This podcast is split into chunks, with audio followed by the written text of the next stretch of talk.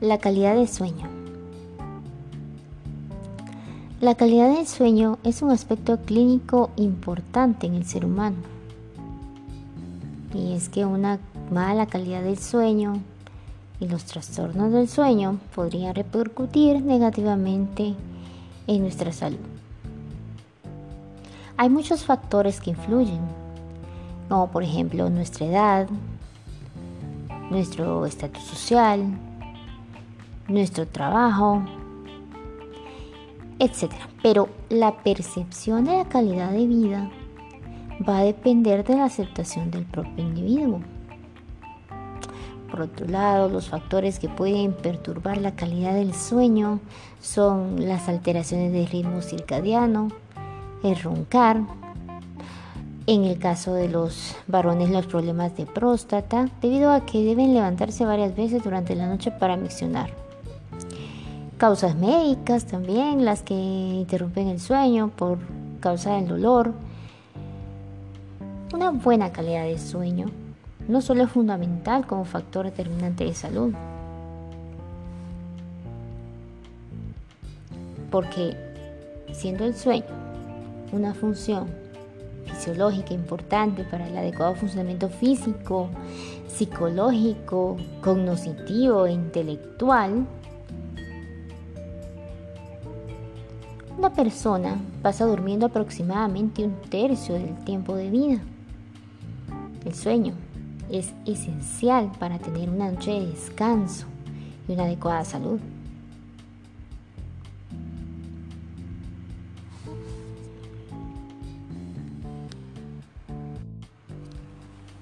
Por decir un ejemplo, en estos tiempos que hemos pasado a nivel mundial en confinamiento.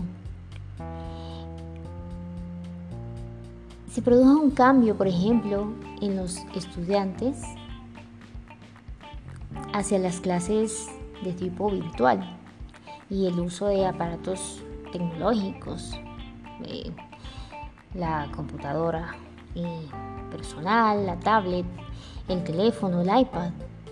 Y el estar más tiempo en casa claro, los que no trabajan y tener mucho más tiempo incluso para cambiar los hábitos de sueño.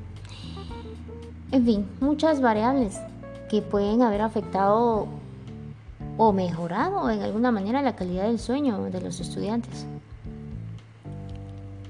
El cambio de la búsqueda personal de cada estudiante en adaptarse y tener un rendimiento igual o mejor que en clases presenciales se convirtió entonces en una prioridad.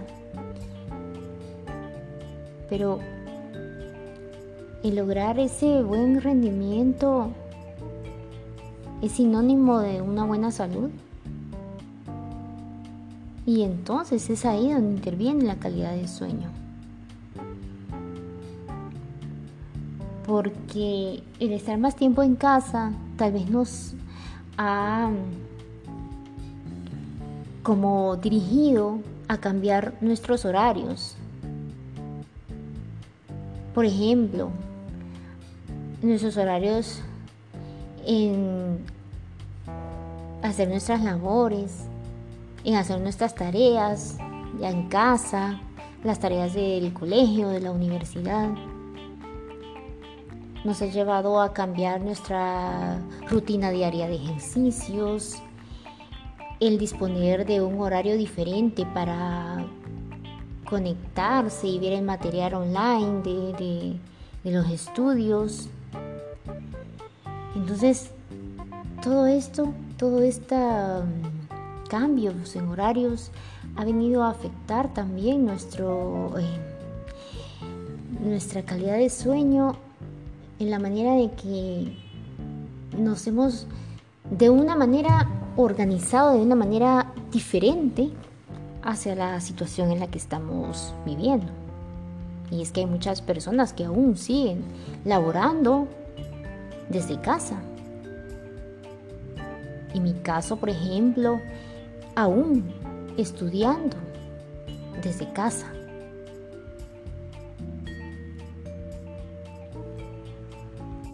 Nos queda entonces como volvernos más conscientes de si hemos alterado horarios en dormir más tarde, en estar con los aparatos electrónicos más tiempo, porque hay más tiempo, porque estamos en casa, porque entonces cambiar esos malos hábitos que pudiéramos haber incorporado en nuestra rutina, concientizarnos, es muy conveniente para recuperar nuestra calidad de sueño. He escuchado también muchos comentarios de personas que incluso han subido de peso estando en el confinamiento porque han cambiado sus hábitos alimenticios. La ansiedad tal vez ha pues contribuido a que hayan pues tenido una ingesta mayor de calorías, que les hayan subido de peso. Pero entonces tomar conciencia de, muchos de esos puntos, de que inclusive al hacer las cenas muy cargadas o muy tarde, pues también nos afecta en lo que es la, la higiene del sueño, en lo que nos va a causar que no, podíamos, no podamos conciliar el sueño de una manera más rápida, pues nuestro organismo, el comer y, al momento ir a acostarnos, entonces no, no, nuestro organismo no está preparado aún para conciliar el sueño, entonces el ser consciente de todas esas pequeñas cosas nos va a hacer como mejorar tanto en la calidad del sueño como en nuestra salud general. Y hablando de los estudiantes, imagínense, de manera especial un buen sueño es vital para el buen funcionamiento de la memoria. Esa memoria a largo plazo, esa memoria que retiene todo lo del día, lo que hemos leído, lo que hemos estado practicando,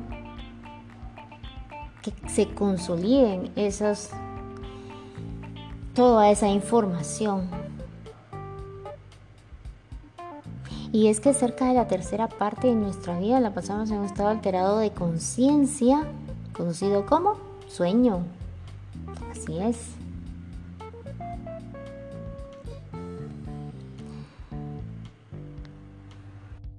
Y en los últimos años los investigadores del sueño han comenzado a analizar la fascinante complejidad del sueño, sus funciones, su valor psicológico y biológico. El tiempo que pasamos dormidos y despiertos sigue un ciclo de 24 horas, influido por el sol. Los ciclos de sueño y vigilia cambian a medida que los días se alargan o se acortan según la estación en la que nos encontremos. A lo largo del día varía considerablemente el metabolismo, la acidez del estómago, la alerta, la temperatura corporal, la presión sanguínea y el nivel de hormonas. Los ritmos reciben en conjunto el nombre de reloj biológico. De hecho, rara vez nos percatamos de ellos mientras no se alteran. La mayor parte de las personas muestran problemas temporales de ajuste, incluso ante el cambio de horario invernal y verano. El uso de iluminación artificial en la casa y en la oficina suprime la respuesta natural del organismo ante las alteraciones estacionales del ciclo de la luz. El mero descanso no nos satisface. Cuando a un organismo lo privamos de sueño, el sueño se convierte tras un lapso de privación en una necesidad tan fuerte como la comida o el agua. Por eso, cuando la gente pierde crónicamente una o dos horas de sueño todas las noches, le cuesta mucho prestar atención, sobre todo a tareas monótonas y recordar. El tiempo de reacción disminuye y la cantidad se torna impredecible, aumentan accidentes y errores de juicio, se reduce la productividad y la capacidad de tomar decisiones. Al dormir, el organismo entra en un estado de reposo uniforme. Se caracteriza por los bajos niveles de actividad fisiológica, la presión sanguínea, la respiración, los latidos del corazón y por una respuesta menor ante los estímulos externos. Se regeneran y se oxigenan las células que componen el organismo. Ayuda a mantener un peso adecuado cuando el cuerpo no descansa lo suficiente, presenta una tendencia a acumular grasas y es más difícil quemarlas. Favorece el control de enfermedades como la hipertensión, la diabetes. Cuida el corazón. Mejora la calidad de intelecto. Oh, eso nos interesa. El cerebro necesita varias horas de desconexión para procesar toda la información acumulada durante el día permite una adecuada coordinación física. Si vamos a conducir o realizar un trabajo que implique riesgos, el descanso no solo es aconsejable, sino que imprescindible. El término higiene del sueño. ¿Qué nos quiere decir? Bueno, el ambiente cómodo para dormir es una recomendación como higiene del sueño. Una habitación tranquila, confortable, con una temperatura adecuada. Si hay mucho calor, pues dormir con ropa adecuada. Si hay mucho frío, como está pasando últimamente, estamos en época de invierno, pues dormir abrigado, ¿sí? Eh, establecer un horario regular para dormir el tratar de dormir de 6 a 8 horas al día. El consumo exagerado de cafeína, de alcohol, de té durante el día es mejor evitarlo. Y principalmente antes de dormir. El evitar fumar. El realizar actividad física como mínimo 30 minutos al día, 5 veces por semana. No realizarla antes de ir a dormir, ¿no?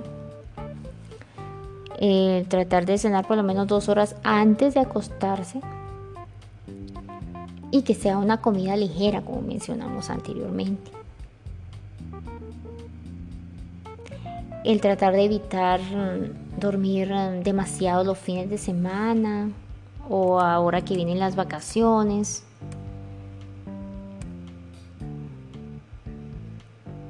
No es aconsejable tampoco el asociar el comer, ver televisión y trabajar en el dormitorio.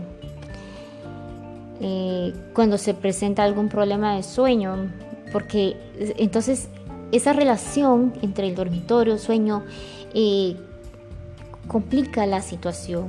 Eh, ya con un problema de insomnio, por ejemplo, esa asociación que se hace entre el estar en el dormitorio, en la cama, pues use la cama para dormir. Bueno, para dormir, bueno. No el estar eh, tratando de dormir, mejor ponga y haga otra actividad, como leer un libro, que no en la cama.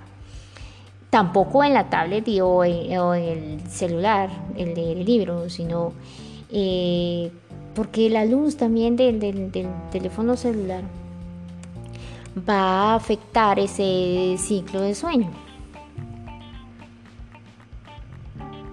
Si realiza siestas, hay muchas personas que después de comer pues toman su siesta. O por la tardecita pues toman su siesta. No dormir más de 20 o 30 minutos, que ese tiempo es suficiente para descansar, sin que interfiera con su sueño nocturno.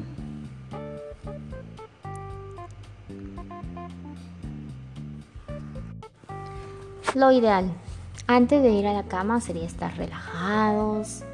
Sin embargo, por las condiciones actuales, ocasionalmente no es posible.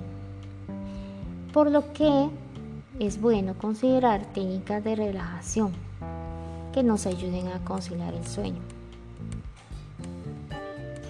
o estar pendiente de las tareas, estar pensando constantemente en esas tareas pendientes antes de dormir. Es mejor anotar los pendientes en una lista y olvidarnos de ellos, ¿no? Mientras nos vamos a dormir. Pero si usted no puede conseguir el sueño por estar pensando en esas tareas que debe realizar, mejor levantarse de la cama y hacerlo en otro lugar. Recuerde que todos tenemos problemas. La diferencia está en cómo los enfrentamos, qué importancia les damos. Recuerde que un problema puede destruir a una persona o hacerla más fuerte mentalmente. Todo está en la percepción, pero a la hora de ir a dormir, conviene recordar lo que hemos mencionado, el estar relajado.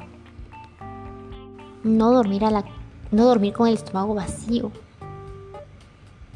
Eso le puede causar despertares al sentir hambre y hacerlo buscar alimento.